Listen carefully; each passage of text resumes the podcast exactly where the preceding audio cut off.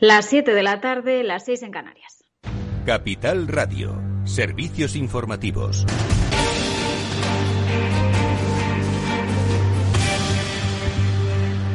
¿Qué tal? Buenas tardes. Las comunidades autónomas han notificado este lunes al Ministerio de Sanidad 15.500 nuevos casos de coronavirus durante el fin de semana, más de 1.560 en las últimas 24 horas. La incidencia acumulada sigue subiendo. Se sitúa hoy ya en 149 casos por encima de los 138 del pasado viernes. En las pasadas dos semanas se han registrado casi 70.200 positivos. Fernando Simón, director del CAES, confirmaba hace unos minutos que estamos en fase ascendente. La evolución eh, es ascendente a nivel nacional, un ascenso muy lento. No son grandes incrementos, no está evolucionando de una forma tan rápida como ha evolucionado en otras epidemias, pero lo cierto es que ahora mismo a nivel nacional estamos en una fase de ascenso. Pues se rueda de prensa ahora mismo de Fernando Simón, donde también ha dicho que para intentar contener la curva, pues dependerá de las medidas que se han adoptado para la Semana Santa, pero señala también que son unas medidas de mínimos que cada comunidad autónoma tendrá que valorar si implementa más en base a sus datos. Al margen de los mínimos que todas las comunidades han acordado implementar durante estas festividades para reducir los riesgos globales, sí que cada comunidad es que tiene la capacidad de ser mucho más restrictiva, mucho más estricta en la aplicación de otras medidas de control que puedan permitir mantenernos en esta situación, digamos, relativamente estable que estamos observando ahora. En todo caso, ha dicho que no será hasta una semana después eh, de estos días festivos cuando se vean los efectos de la Semana Santa. Mientras, Ángel Gabilondo, el candidato socialista a esas elecciones del 4M en Madrid, ha propuesto un plan con medidas para implementar ya, dice aquí ahora, y que incluye movilizar en 24 horas 80 millones de euros de ese fondo de contingencia para ayudar a la hostelería. También eh, ha optado por adelantar a las 10 de la noche el toque de queda en aquellos municipios que tengan una incidencia acumulada superior a los 300 casos. Así anunciaba esos 80 millones de euros en ayudas directas eh, que pretende destinar a la hostelería obtenidas del Fondo de Contingencia si es elegido como presidente de la región. Les anuncio que proponemos movilizar en 24 horas 80 millones de euros del Fondo de Contingencia para ayudas a la hostelería. Madrid tiene dinero. Que nadie se engañe.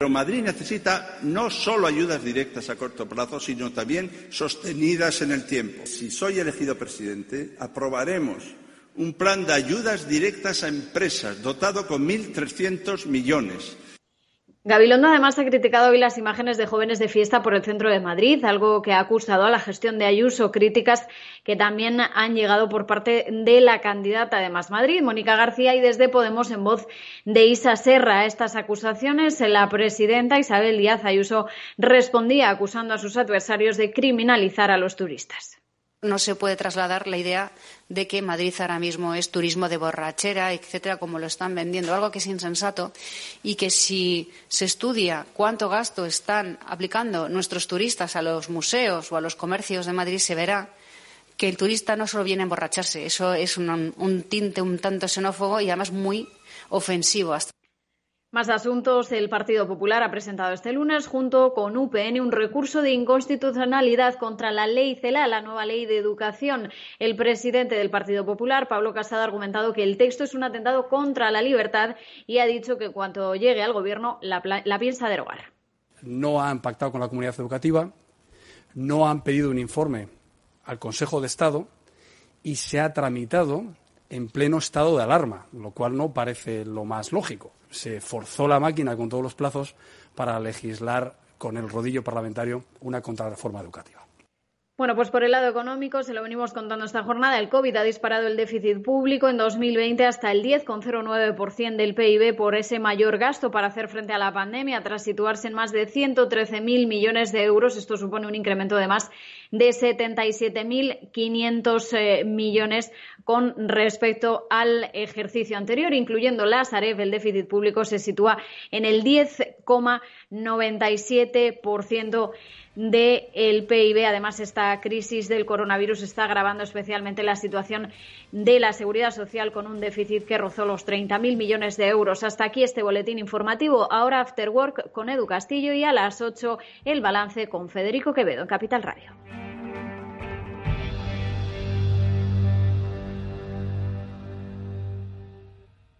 Capital Radio. Siente la economía. Invierte en acciones al contado de todo el mundo, sin comisiones, así de simple. Infórmate en xtb.es y abre tu cuenta 100% online en tan solo 15 minutos. Riesgo 6 de 6. Este número es indicativo del riesgo del producto, siendo uno indicativo del menor riesgo y 6 del mayor riesgo. En un mundo globalizado y cambiante, los grandes debates de la actualidad cobran más sentido que nunca.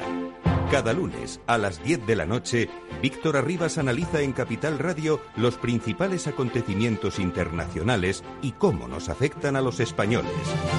Atalayar, las claves del mundo en tus manos, en Capital Radio.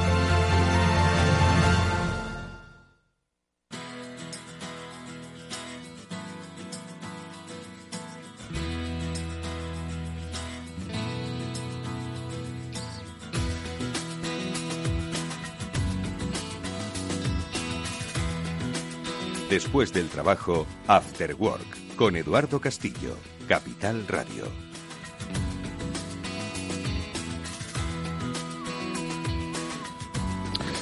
Muy buenas tardes amigos y bienvenidos un día más a este programa Ciber After Work, el programa de la ciberseguridad de Capital Radio, que hoy realiza un nuevo programa especial. Ya sabéis, un especial, bueno, para nosotros todos son especiales, pero en este formato que desarrollamos en directo a través de la sintonía de Capital Radio, pero también ahora mismo en directo y para ellos también va el saludo a través de las redes sociales de Capital Radio, a través de YouTube, a través de Twitter y a través de LinkedIn.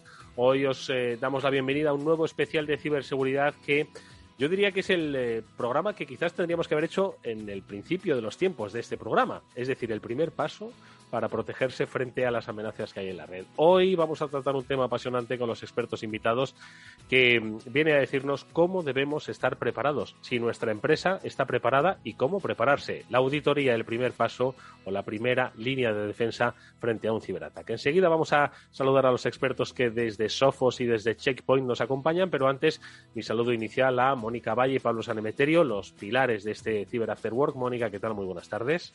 Hola, buenas tardes a todos. Como bien decías, hay que sentar las bases. Eduardo, yo creo que hoy lo vamos a hacer y vamos a hablar de un tema que es muy interesante y muy importante para todas las empresas, que empieza por conocerse a sí mismas.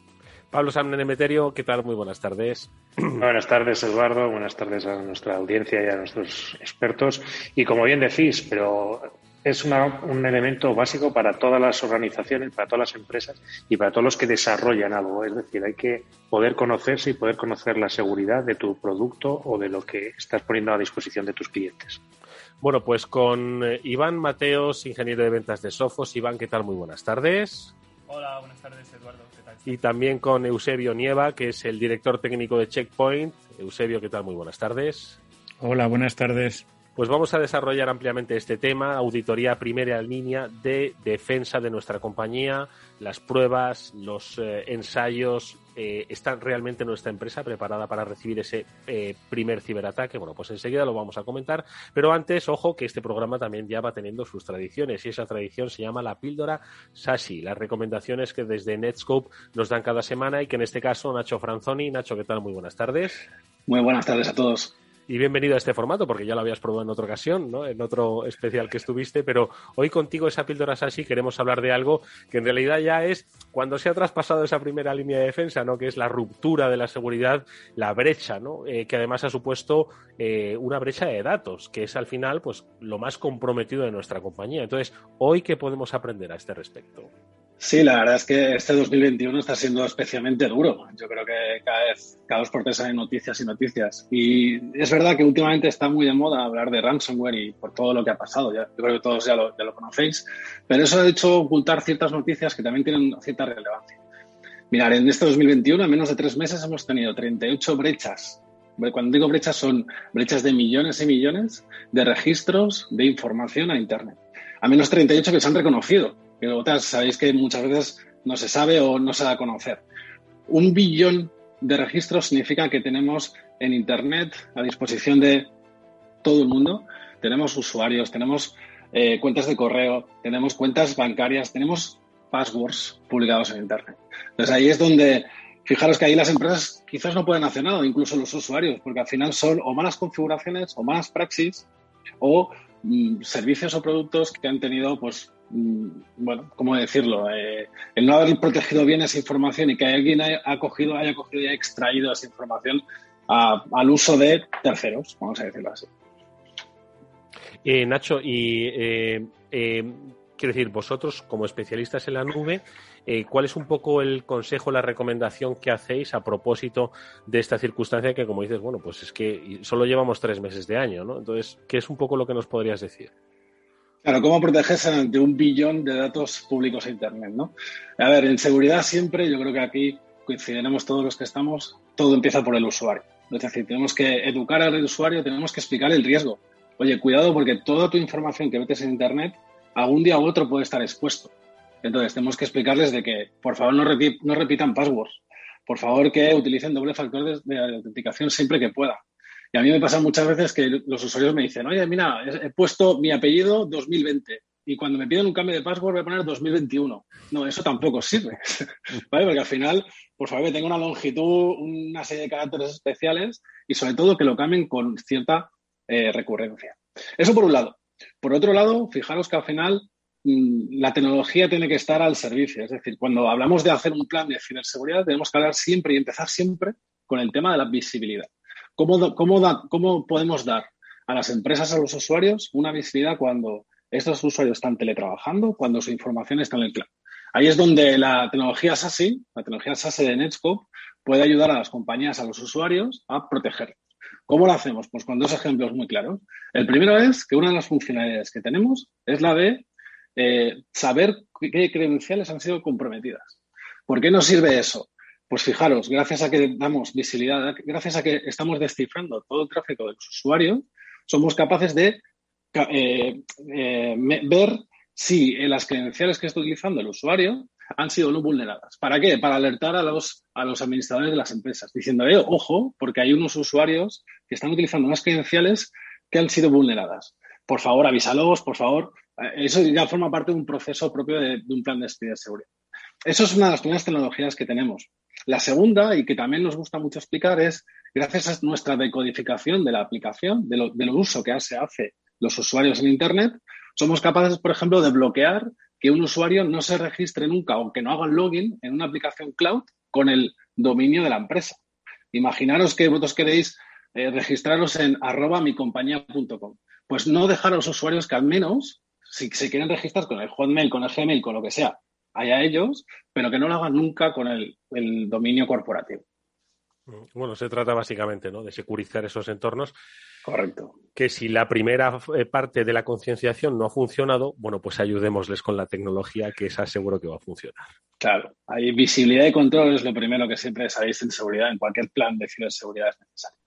Bueno, pues ahí está la recomendación, la píldora SASI que nos ha traído Nacho Franzoni, ingeniero de ventas de Netscope, al que como siempre le agradecemos que haya estado con nosotros. Nos veremos, por supuesto, próximamente. Nacho, mucha suerte para el futuro y nosotros vamos a profundizar en temas que ya has tocado. Hasta muy pronto, Nacho. Muchas gracias. Hasta luego. Oye, pues volviendo un poco, la verdad es que Nacho nos lo ha puesto un poquito así en, en bandejas. Estaba yo pensando, por otro lado, que eh, eh, en nuestro tema especial hoy, ¿no? El, tema de eh, auditoría primera línea de defensa, ¿no? De las compañías, Iván, Eusebio.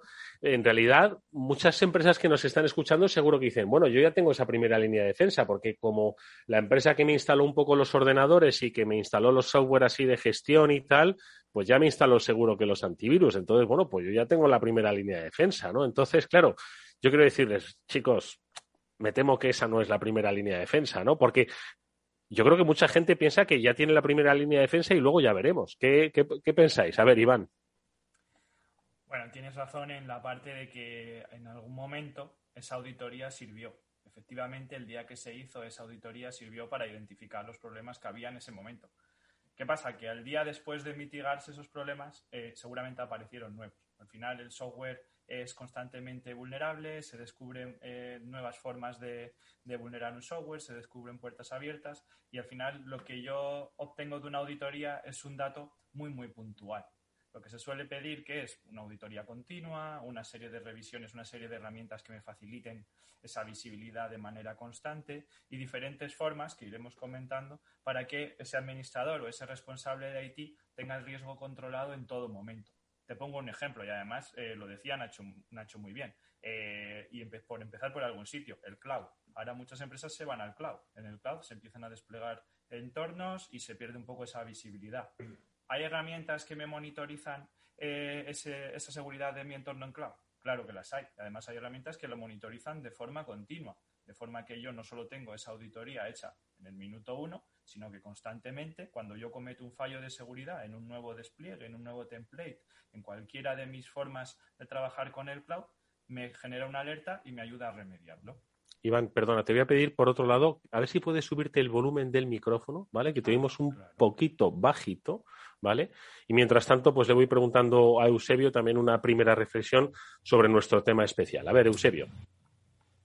El, espera, eh, hoy, hoy Hoy es el día del audio. está silenciado ahora ya. Ahora yo creo, ¿verdad? Sí. Eh, eh, sí, como, como, decía Iván, efectivamente, al final tú cuando haces una auditoría, cuando haces una serie de estudios sobre tu seguridad, esa primera foto eh, es correcta y te da una imagen de, de cómo estás con respecto a la seguridad. Pero tenemos que ser conscientes de que la seguridad es una película. Esto no es una foto. ¿Vale? Esto es completamente dinámico, va evolucionando y tenemos que ser capaces de ir tomando esas fotos, esas instantáneas continuamente para ir viendo cómo evoluciona la seguridad y cómo evolucionamos a medida que nuestra empresa cambia, nuestro entorno cambia y las amenazas cambian. Es que no estamos hablando solo de que en un momento determinado tenemos que proteger los activos de la empresa, es que frente a qué tenemos que protegerlo, porque eh, no es siempre lo mismo, no son siempre las mismas amenazas. Y además los usuarios, los diferentes componentes de la cadena de, valor de nuestra empresa pueden ser atacados. Eh, ¿Hacemos una foto solo de una parte o, o lo que hacemos es de la visión completa. Todo eso es lo que tenemos que tener. Esa perspectiva es la que nos va a dar realmente si estamos seguros y nos podemos enfrentar a hacer negocios en Internet o no. Porque al final la seguridad, como siempre he dicho, es un habilitador, permite hacer negocios. Es algo que nos va a permitir eh, exponer eh, en Internet nuestra presencia, tanto a la hora de eh, comunicarnos como a la hora de dar servicio a nuestros usuarios. Y todos esos componentes son los que tenemos que tener en cuenta para saber en qué estado estamos, cuál es nuestra posición frente a Internet o frente a las amenazas que vienen de ahí. Hmm. A ver, primeras reflexiones, Pablo. Pues la verdad es que no puedo estar más de acuerdo con nuestros invitados, con, tanto con Iván como con Eusebio, eh, que están reflejando claramente una de las problemáticas. Es que muchas veces cuando se hace una auditoría de seguridad, lo que obtienes es una foto de ese momento y tienes que adaptar la seguridad a cómo va evolucionando tu empresa, porque tu empresa hoy tiene una serie de activos en Internet expuestos, pero evoluciona, generas nuevos servicios, nuevos productos y tienes que seguir protegiéndolos. Y esa auditoría que hiciste hace tres meses, pues ya no refleja lo nuevo que sacaste. Entonces, es tremendamente importante, como reflejaba Iván, pues tener posibilidades de auditoría continua, de descubrir nuevos activos, incluso hay veces, ya entraremos más adelante en estas problemáticas en las que aparece aparecen entornos o nuevos eh, servidores que tú no tenías controlados, no tenías vistos. Entonces, todas estas cosas son las que hay que tener muy en cuenta a la hora de establecer e ir eh, controlando la seguridad en tu organización. Vale, Mónica, adelante. Sí, además de todo lo que han comentado, es evidente que durante los últimos meses, más que nunca, y lo hemos hablado también aquí en Cyber After Work, las empresas han ido introduciendo más tecnología, más soluciones, eh, los empleados trabajan desde cualquier lugar, más dispositivos y todo eso al final va añadiendo también pues nuevas, eh, nuevos riesgos que hay que controlar y si, como bien decís, pues se hace una auditoría inicial, pero no se va controlando paso a paso todas esas tecnologías y dispositivos que se van introduciendo, pues vas perdiendo esa visibilidad de la que también estabais hablando, ¿no? Entonces hay que tener en cuenta que esto es eh, es vivo, la ciberseguridad está también viva y va evolucionando con el resto de las tecnologías y dispositivos, implementaciones que se van introduciendo en la empresa y sin olvidar también a los empleados, que también lo comentaremos, porque al final hay que saber en qué estado también están los empleados en cuanto a cultura de ciberseguridad, porque influye mucho también en cómo va evolucionando también ese nivel de ciberseguridad de la empresa. Eusebio, ¿querías eh, comentar algo? No, no, que estaba completamente de acuerdo, efectivamente. Si es que eh, si, no, si no contemplamos todos los entornos, todos los cambios, si no tenemos esa visibilidad que hablábamos antes, pues eh, esto no es ojos que no ven, corazón que no siente. Esto es ojos que no ven, ransomware seguro. O sea, aquí si no controlas alguna de las partes, es por esa parte por la que van a entrar. Entonces, tenemos que insistir mucho en que esa visibilidad de todos los cambios, de todo lo que hay, de las nuevas tecnologías que se van poniendo, de cómo se evolucionan esas tecnologías, es fundamental tenerlos controlados y tenerlos la visibilidad de quién y qué y bajo qué circunstancias se está utilizando esos recursos.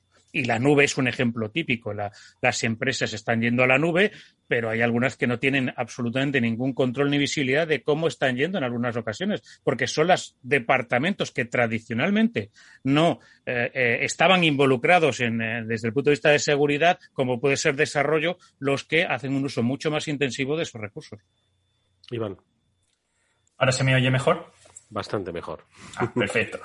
vale, sí que quiero una cosa, ¿vale? Muchas veces hacemos estos ejercicios de, reflexión, de empezar a buscar problemas y sin darnos cuenta empezamos a ponerle deberes a, todo el mundo, ¿no? A los administradores, a las empresas, empezamos a decir, eh, necesitan estar pendientes de este punto débil, necesitan auditoría continua, necesitan eh, proteger, como decía Eusebio, eh, ese punto justo el que has descuidado, que es donde por, donde, por, por donde te van a entrar, vaya sí que me gustaría que también eh, dijéramos que al final siempre hay solución. ¿Vale? Cuando yo te digo que necesitas una auditoría continua, eh, yo te propongo una solución que te ofrece esa auditoría continua. Cuando yo te hablo de que hay software vulnerable cada día, que tú no puedes perseguir vulnerabilidades de software porque ir detrás de los parches es una carrera que casi ya has perdido antes de empezar, lo que te propongo también es un sistema que te proteja un poco ese paso por delante, ¿vale? Que sea independiente de esa vulnerabilidad, que se dedique en vez de a parches, que se dedique a técnicas y que ese PC que tú tienes olvidado, que justo es por donde van a entrar, ¿vale? A ti no te van a entrar por tu servidor super parcheado al que entras todos los días, te van a entrar por el que te olvidas, por ese Windows XP o por ese equipo olvidado con su aplicativo ese que tiene que funcionar así, así, así en modo viejo como está, y que si un día alguien decide encender y de repente abre una puerta a un montón de atacantes, abre una, un montón de posibilidades para un ataque. Pues esos, todos esos equipos se protegen de manera general con técnicas, dando un paso atrás, viendo cuáles son las formas de explotarlos todos y decir, mira, pues para las vulnerabilidades de software, si yo me enfoco en técnicas de explotación, soy mucho más eficiente. Para el ransomware, si yo me dedico a técnicas de ejecución de ransomware, de repente nuevas variantes ya no funcionan. Si doy esos pasos y de repente cada vez que algo nuevo aparezca no me importa, porque ya lo había pensado, acabo de ofrecer la solución a un problema del que me estaba, del que me estaba preocupando. decir, Joder, ¿cómo estoy ahora pendiente de esa variante nueva de ransomware que acaba de aparecer? ¿no? Esta mañana leía que se publican herramientas de eh, nueva herramienta para protegerte de este tipo de ransomware. Mañana aparecerá otra que te protege de otro tipo de ransomware. Digo, como tengamos que estar pendiente todos los días de todos los tipos de ransomware que aparece, eh, no acabamos nunca. Es más, solo nos vamos a enterar de un nuevo tipo de ransomware cuando ya nos haya pasado, cuando ya le haya pasado al vecino o cuando ya le haya pasado a alguien de nuestra red. ¿Qué tengo que hacer? Que alguien se ocupe de eso. Que mi sistema de protección se ocupe de las técnicas de explotación, intentando ir un paso por delante, y que incluso yo no, si yo no puedo estar pendiente de vigilar lo que detecta mi endpoint o lo que detecta mi herramienta de auditoría de cloud o lo que detecta mi firewall, que yo ese servicio también lo pueda delegar que ese servicio de respuesta ante incidentes también lo pueda delegar, pero que todo tenga una solución siempre, ¿vale? Que no nos centremos en eh, ponerle deberes a los administradores y decirle, tienen que hacer esto, tienen que hacer lo otro, y nos vamos de aquí todos tan contentos con un montón de deberes que les hemos puesto y, y no les hemos dado ni una solución. Pero bueno, yo creo que los administradores sí que tienen deberes, ¿no? Para empezar es un poco conocer todo el entorno de su empresa, además un entorno que ahora mismo se ha, como decía Mónica, se ha diluido, es decir, ahora hay ordenadores viejos, ordenadores nuevos, el ordenador de, tu hijo que estás utilizando en tu casa, tu móvil que te estás utilizando. Entonces, yo creo que sería labor de los eh, administradores, bueno, pues entender el viejo Windows que lo han tenido que recuperar para, para ponerlo en marcha. Entiendo que, que hay un primer paso que deben hacer las empresas, ¿no? Pues mm, eh, entiendo lo que dice Iván, ¿no? Que es que facilitar, por supuesto, olvídate porque, claro, la actualización es permanente, ¿no? Pero entiendo que, ¿cuál es ese primer paso que deben tener las, las empresas? Bueno, pues para saber qué es lo que tienen, cuáles son sus entornos, qué es lo que tienen que proteger, de qué se tienen que proteger. Entiendo que eso es entiendo que el primer paso, ¿no? Que tienen que dar, no lo sé. A ver. Sí, efectivamente. Sí, sí, perdona, no te quería yo creo que, es así, que, el, primer paso es la postura de seguridad, es saber dónde estás. Y a partir de ahí puedes construir, pero si no sabes dónde estás, lo único que vas a hacer es un, Frankenstein a base de meter, meter piezas eh, sin ton ni son, entre comillas, ¿vale? Entonces yo creo que tienes mucha razón en lo que has dicho de que la primera cosa que tienen que insistir las empresas es saber dónde están desde el punto de vista de seguridad, desde el punto de vista de amenazas y hacer un análisis de riesgos, eh, situación, etcétera, de, cómo proteger, qué es lo importante, qué puedo perder, entre comillas, o qué me puedo permitir perder, dependiendo de lo que, de lo que, de, la empresa, obviamente. Y aquí lo que quería apuntar, Eduardo, es que igual que muchas veces para temas que desconocemos, no solo por darle o no darle deberes al administrador del sistema, el administrador de sistemas tiene unas tareas bastante complicadas, que es que los, los trabajadores puedan tener los equipos funcionando, que accedan a todas las aplicaciones de la empresa y que no tengan problemas, que cuando se, se cae el servidor turno lo levantan, o sea, tienen bastante trabajo en el día a día. Yo creo que si tienen eh, en muchos casos puede tener la, la, gran ventaja que el administrador además sea un experto en seguridad, pero si no lo saben, se tienen que dejar asesorar por expertos en ciberseguridad que les acompañen en este viaje, como bien indicaban tanto Eusebio como Iván, para conocer qué elementos tienes. Oye, ¿por qué un Windows XP es problemático para la seguridad? Pues principalmente pues ya no tienes parches de seguridad, pero si aún así no lo puedes quitar, Vamos a ver qué podemos hacer. Vamos a intentar restringir que el acceso sea el menor posible, que solo esté trabajando lo, mínimo y necesario para que ese XP esté un poquito apartado. Y así con todo, igual que cuando vas, siempre pongo el mismo ejemplo, cuando vas a tener algún tema legal o vas a tener algún tema financiero, vas a expertos, en decir, de seguridad igual, déjate ayudar por, y asesorar por expertos que te van a acompañar en este viaje y te lo van a hacer más sencillo. Mónica.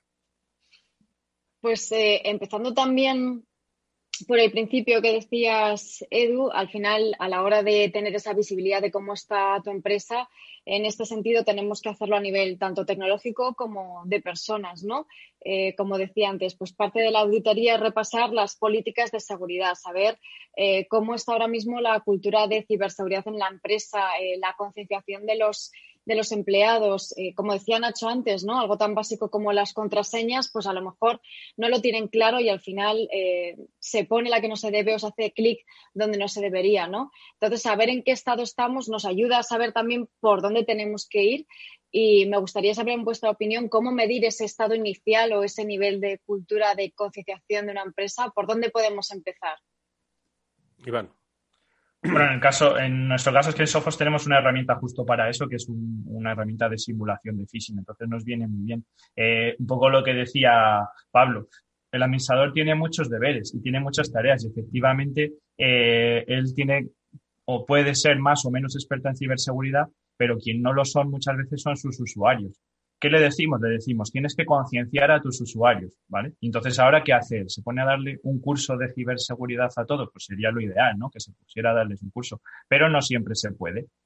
Para eso, ¿qué tenemos? Tenemos herramientas, herramientas de concienciación, de simulación continua. En Sophos, por ejemplo, tenemos una herramienta que es FISPRE, que permite crear campañas, campañas de, de phishing simulado, y que si el usuario pincha, le da una pildorita, una píldora de seguridad de dos, tres minutos, pues aprende a distinguir el phishing, aprende lo que decía Nacho al principio de que hay que usar doble factor de autenticación, aprende a no poner posits en la pantalla, que parece que eso es del pasado y hace el otro día ya vi uno en una pantalla también, ¿vale? Pues esos, esas pildoritas que parece que no, pero si de repente el usuario deja de pinchar en todo lo que le llega, pues lo que vemos en las consolas centralizadas, lo que vemos en las consolas de los endpoint o de los firewall, es que de repente viven mejor.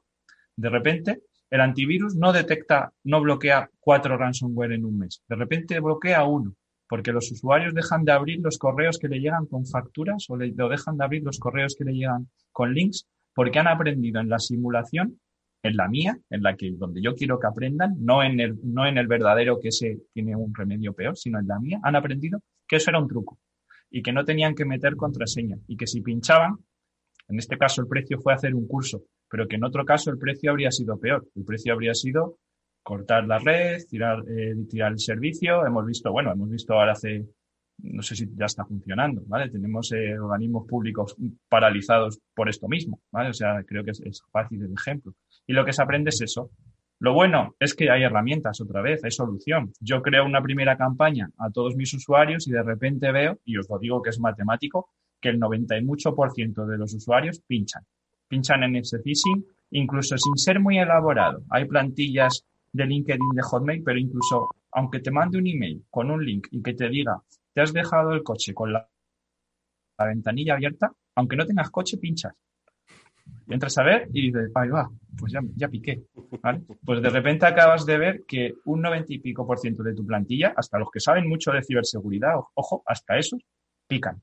Y de repente dices, venga, pues vamos a poner una formación continua que hay que levantar las orejas, que hay que estar alerta, porque como dice mi abuelo, donde quiera saltar la liebre y luego nos toca a todos correr para el mismo lado.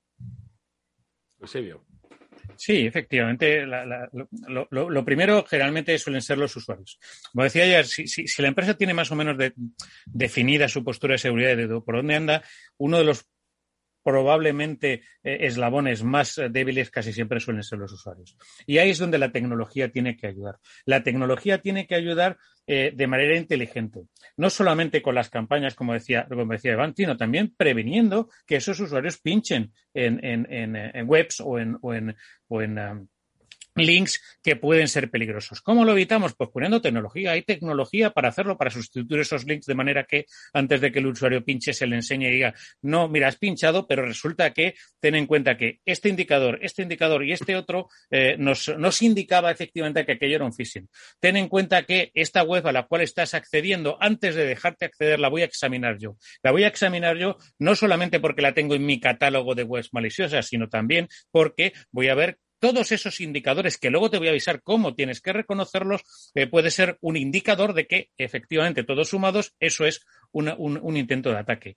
Eh, la tecnología ayuda y hay tecnología para hacer eso, o incluso hay tecnología, por ejemplo, antes hablábamos de, los, de las contraseñas.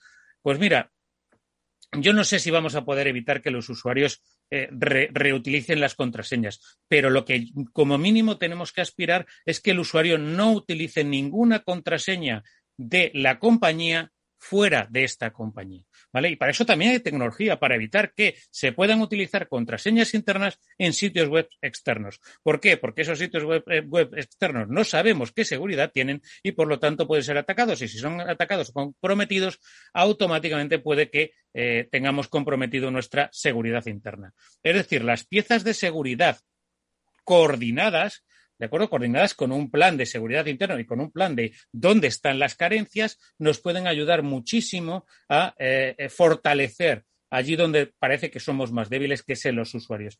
Y, no hace falta eh, insistir continuamente en los usuarios, sino que la propia tecnología les ayude a reconocer, pero además les proteja a la vez que les está enseñando. Yo creo que esa, es una de las partes fundamentales y lo bueno, y desgraciadamente, eh, cuando vemos estos ataques que ocurren en tantas entidades públicas o entidades que, aparentemente deberían tener una, seguridad mucho mayor, la, mayor desgracia de todo esto es que te das cuenta de si es que hay tecnología para evitar todo eso. Hay tecnología y hay formas de implementarla para que todas esas ataques o una gran parte de esos ataques no hubieran tenido todo el éxito que han tenido simplemente estableciendo las barreras necesarias. Como decía antes Iván, no es solamente que tengas un antivirus para, para detectar los virus. El antivirus, en teoría, para lo único que vale es para detectar algo que ya sabemos que es malo. Pero el ransomware, como decía también Iván, muta continuamente. Vienen nuevas y nuevas y nuevas variantes. Pues lo que tenemos que poner son defensas especializadas eh, adaptándolas a las nuevas amenazas. Eso es lo que tenemos que ser conscientes. ¿Yo qué defensa tengo? Un antivirus. ¿El antivirus para qué me vale? Pues para esto. ¿Me puede defender de estas otras amenazas? Sí, no. Pues eh, dependiendo de cómo lo tengamos instalado, dependiendo de cómo lo hagamos, es, lo que tenemos que tener en cuenta. Eh, tengo Windows XP, tengo sistemas operativos antiguos, tengo servidores del año... La... Pues oye, eh, hay que tener toda esa postura de seguridad en, la cabeza y cuál es el riesgo. Es decir, esta aplicación la tengo porque me resulta útil, es muy antigua, pero me resulta útil. ¿Vale? ¿Qué pasa si cae esa aplicación? ¿Cae el resto? ¿Puede afectar? Pues que a lo mejor no te, a lo mejor no es que no te interese protegerla, pero a lo mejor no te interesa invertir tanto en proteger esa aplicación, entre comillas, ¿vale? Entonces, saber dónde están eh, el punto grueso, dónde están los puntos finos, dónde debemos ajustar más o menos la seguridad, es fundamental a la hora de, a la hora de invertir y a la hora de poner las. No, no podemos securizarlo todo. Bueno, sí, podemos, eh, tiramos del cable, punto, ya está, ya, ya, ya tenemos todo securizado, pero entonces dejamos de hacer negocio. Entonces, lo que tenemos que ver es dónde ponemos las barreras, qué barreras ponemos y cuanto más adentro, más peligroso, más barreras hay que poner. Eh, más puertas tendrán que atravesar para llegar a nosotros. Y además barreras especializadas. Es decir, si es que si vienen con una lanza térmica, pues lo que te poner es una barrera de, de seguridad más importante. Pues exactamente lo mismo. O sea, si tú te quieres proteger de una cosa en concreto, tienes que poner defensas especializadas en protegerte de eso. Y ese es el análisis que hay que hacer. Y el análisis que nos pueden ayudar, pues, con, con, con lo que decíamos antes, visibilidad de la postura de seguridad, ver hasta dónde están preparados nuestros usuarios, qué cultura de seguridad hay, etcétera, etcétera, etcétera. Yo quería preguntaros un poquito, volviendo al, al tema principal del, del, programa, que es todo, pues, la primera línea de defensa, basándonos en auditorías y en, y en seguridad, eh, pues, distintos mecanismos que podemos tener. ¿Cuál es el que le recomendaríais un poco a, a, la, a una pyme? O sea, ¿por dónde le diríais que debe empezar la parte de auditoría y de, y de, ir conociéndose a sí misma esa parte de postura de ciberseguridad, igual por la nube, igual por lo que tenga internamente dentro de la organización, no sé, danos un poquito vuestra visión.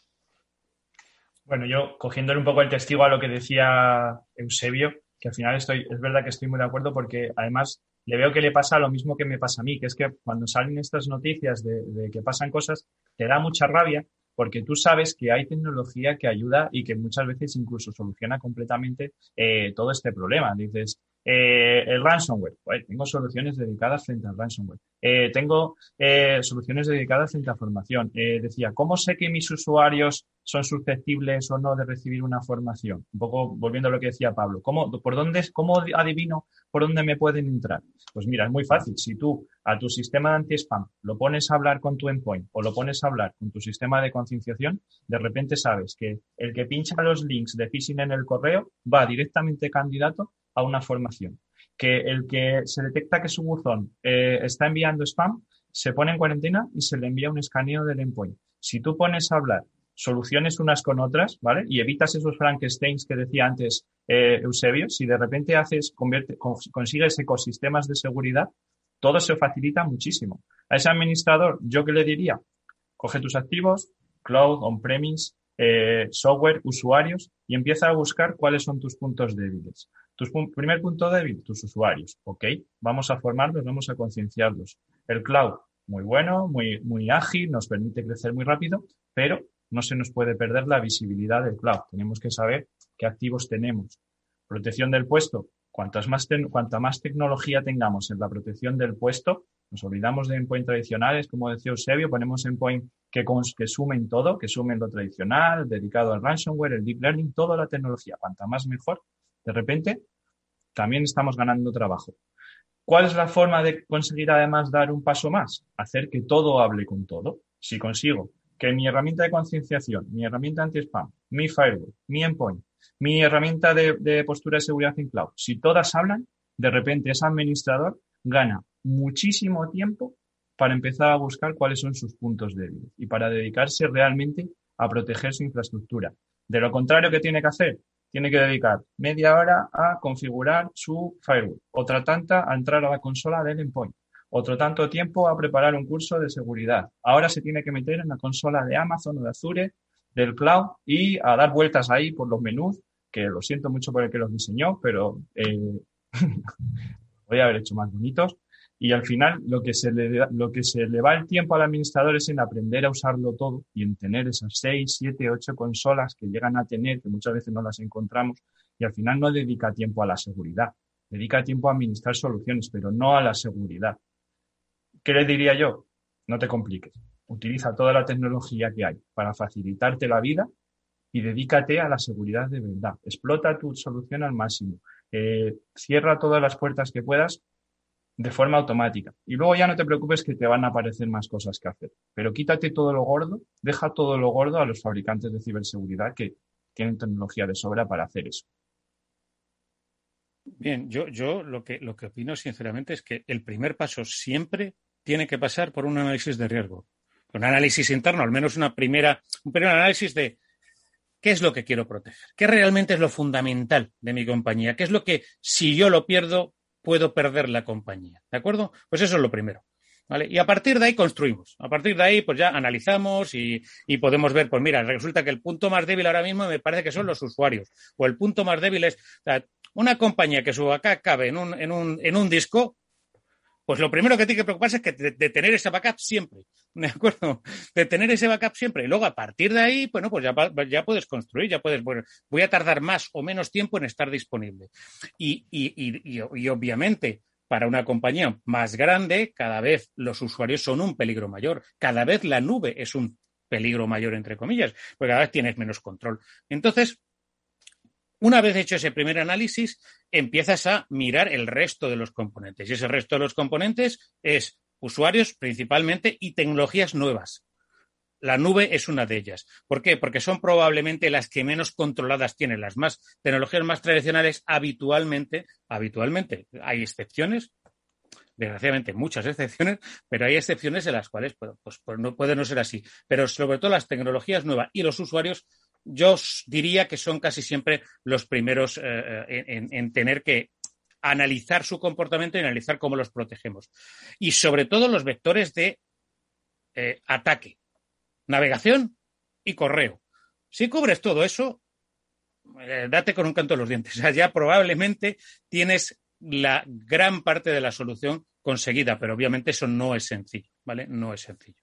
Y estaba pensando, en el caso en el que se ha producido un, ataque o un incidente de ciberseguridad, hablo del SEPE como institución pública o hablo de cualquier compañía privada con mayor o menor tamaño.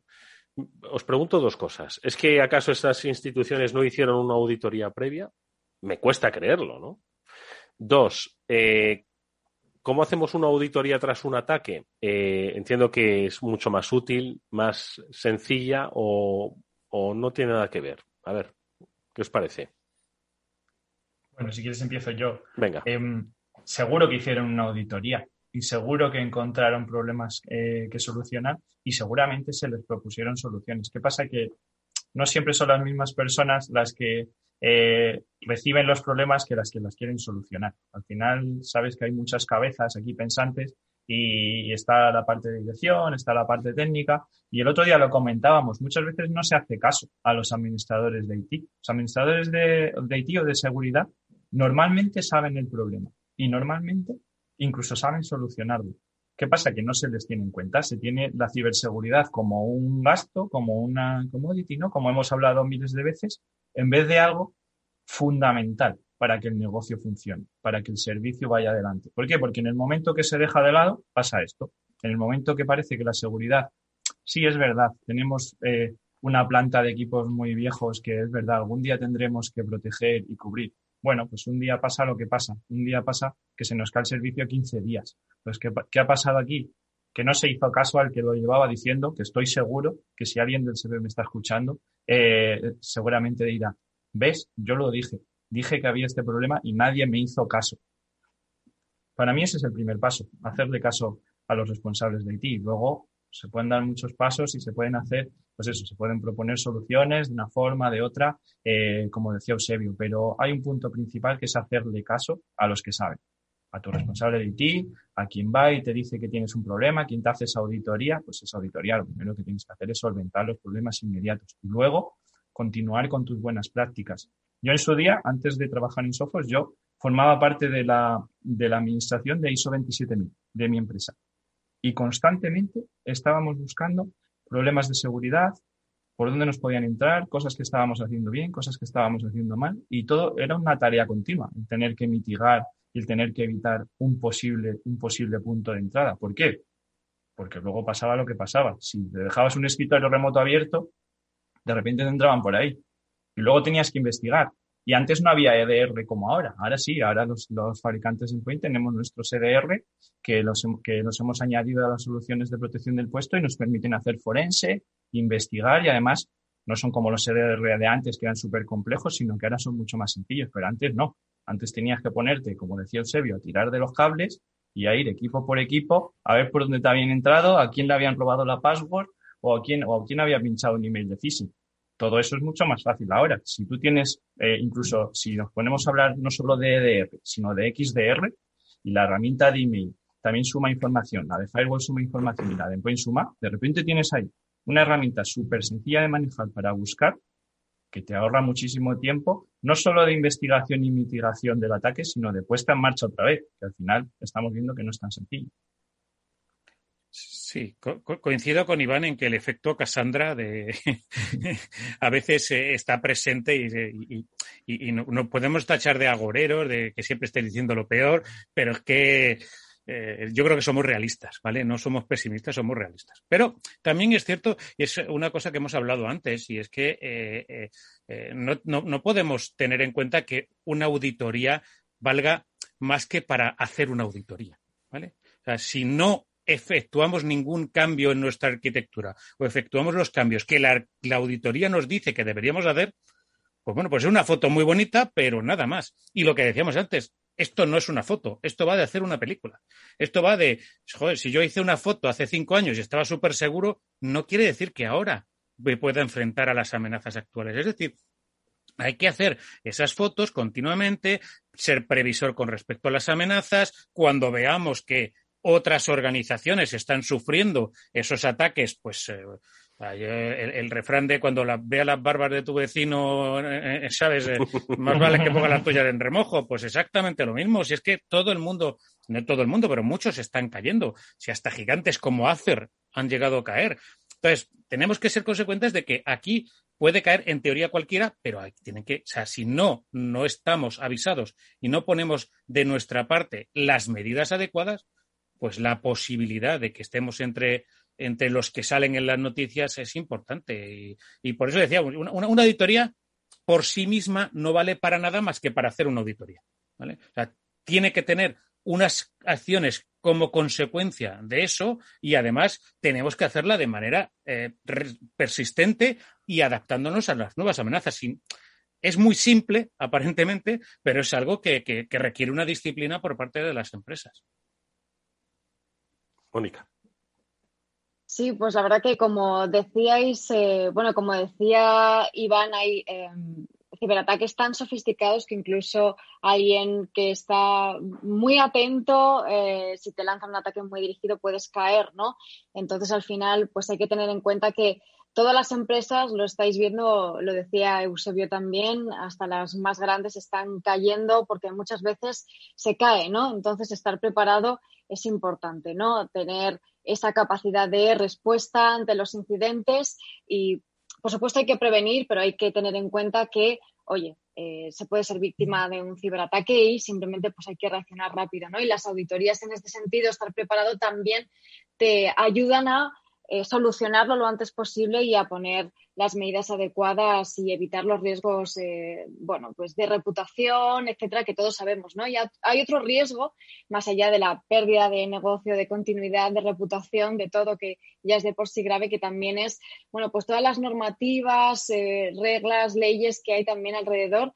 El cumplimiento es importante no solamente grandes empresas, aquí volvemos a lo mismo, eh, pequeñas y medianas también deben tenerlo en cuenta.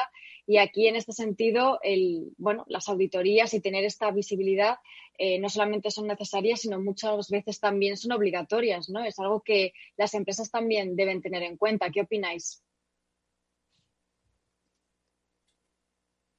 Me toca. Pues estoy de acuerdo, de acuerdo totalmente con Mónica. De hecho, eh, es un poco lo que, lo que veníamos diciendo, ¿no? Al final tú haces una auditoría, una auditoría te da muchísima información, pero ni siquiera pasar de auditoría te garantiza que tengas un nivel de seguridad correcto.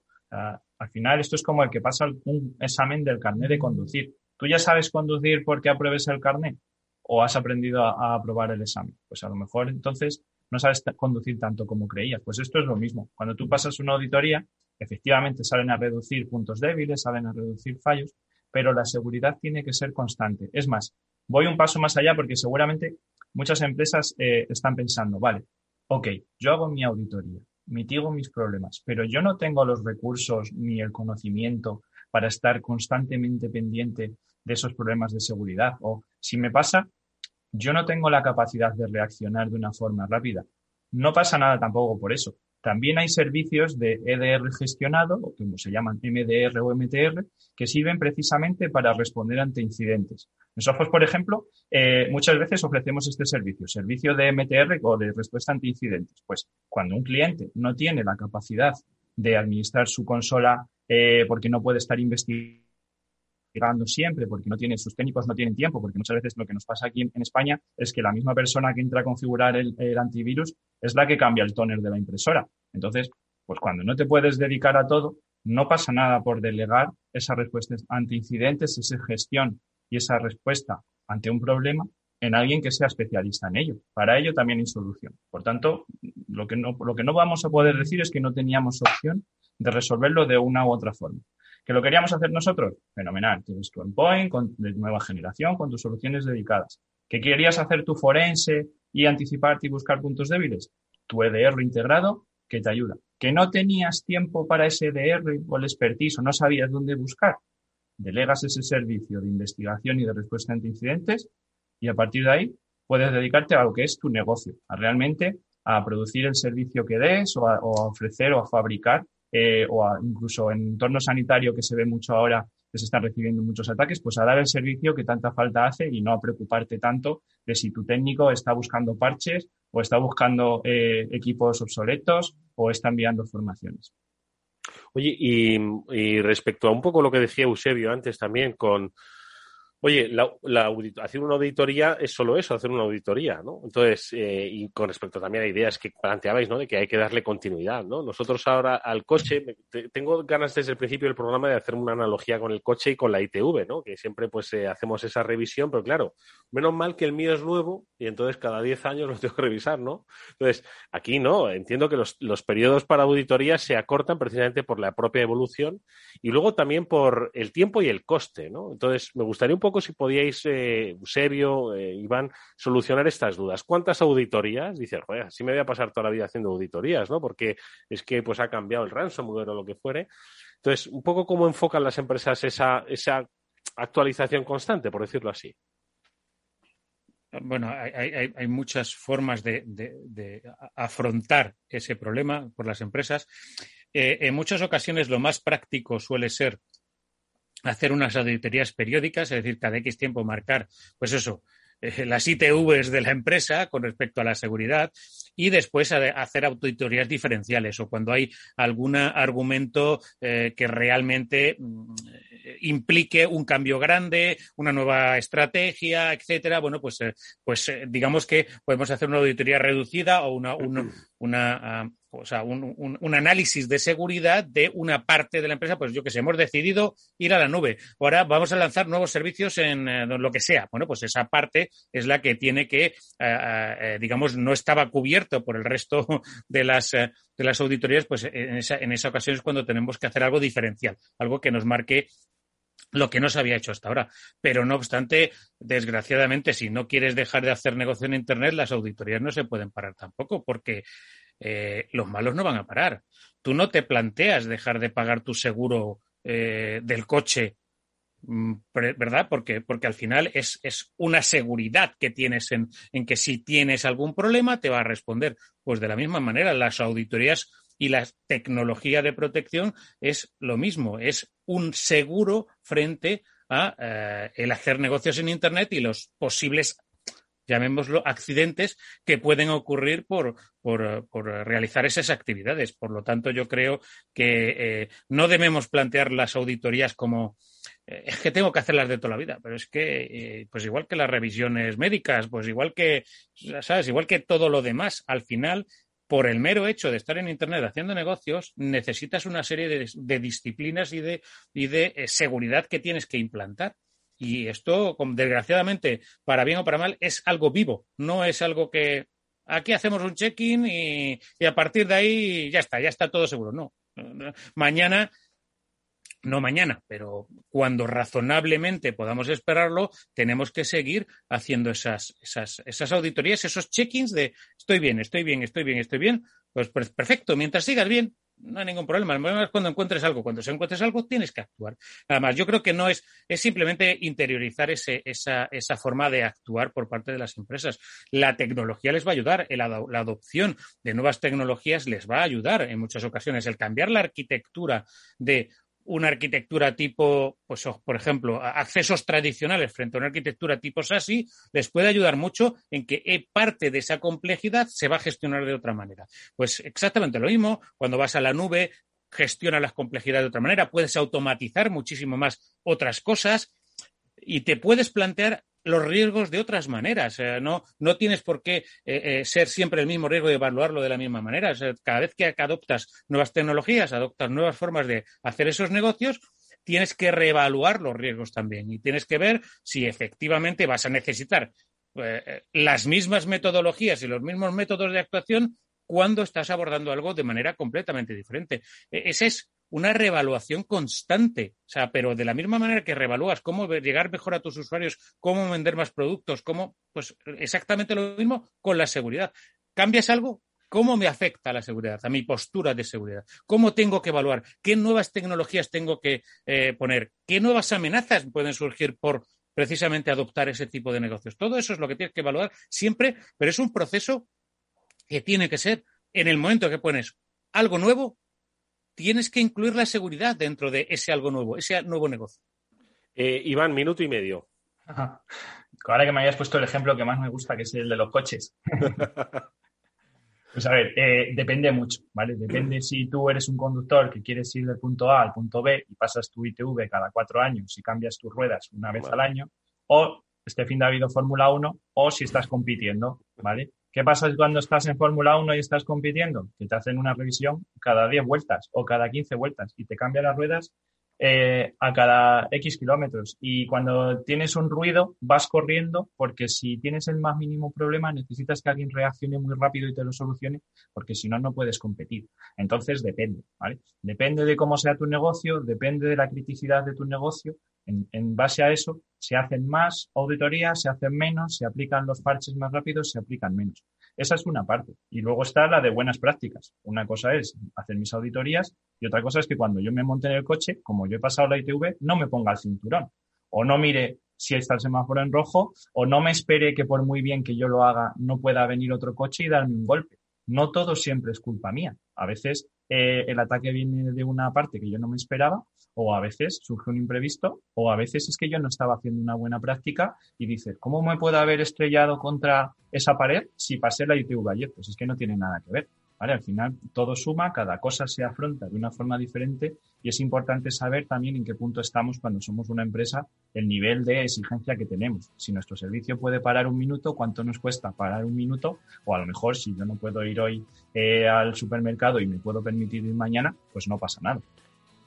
Bueno, pues permitidme, amigos, que despida ya la emisión de este programa, por lo menos a la sintonía de Capital Radio. Nosotros vamos a continuar unos minutos en las redes sociales, en YouTube y en LinkedIn, que estamos en directo, y para los oyentes de este Cyber After Work radiofónico, que sepan que hoy han estado con nosotros Iván Mateo de Sofos y Eusebio Nieva de Checkpoint, a los que, si queréis, por supuesto, a través del canal de YouTube de Capital Radio, podéis seguir escuchando con unas conclusiones finales. Eh, nada más que agradeceros que hayáis estado allí. Nosotros seguimos en las redes sociales y volvemos verá este programa de radio mañana a las 19 horas, como es habitual, con Néstor Betancourt al frente del, mismo. Eh, seguimos nosotros en redes sociales. Hasta entonces.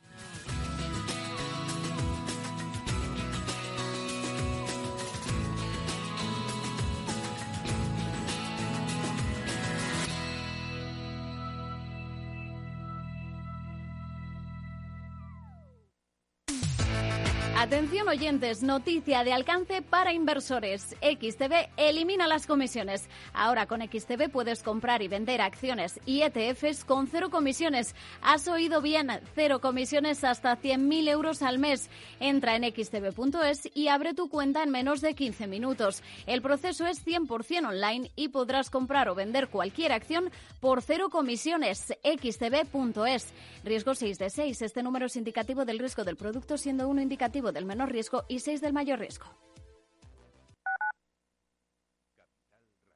Entre entre tú y yo. Identificar y separar residuos para tirarlos en su contenedor no es tan complicado. Por ejemplo, plegando y depositando los envases de cartón y papel dentro del contenedor azul para darles una nueva vida. Porque convertir Madrid en una ciudad más limpia, responsable y sostenible usando el contenedor azul es sencillo entre todos. Un mensaje de Ecoembes y el Ayuntamiento de Madrid.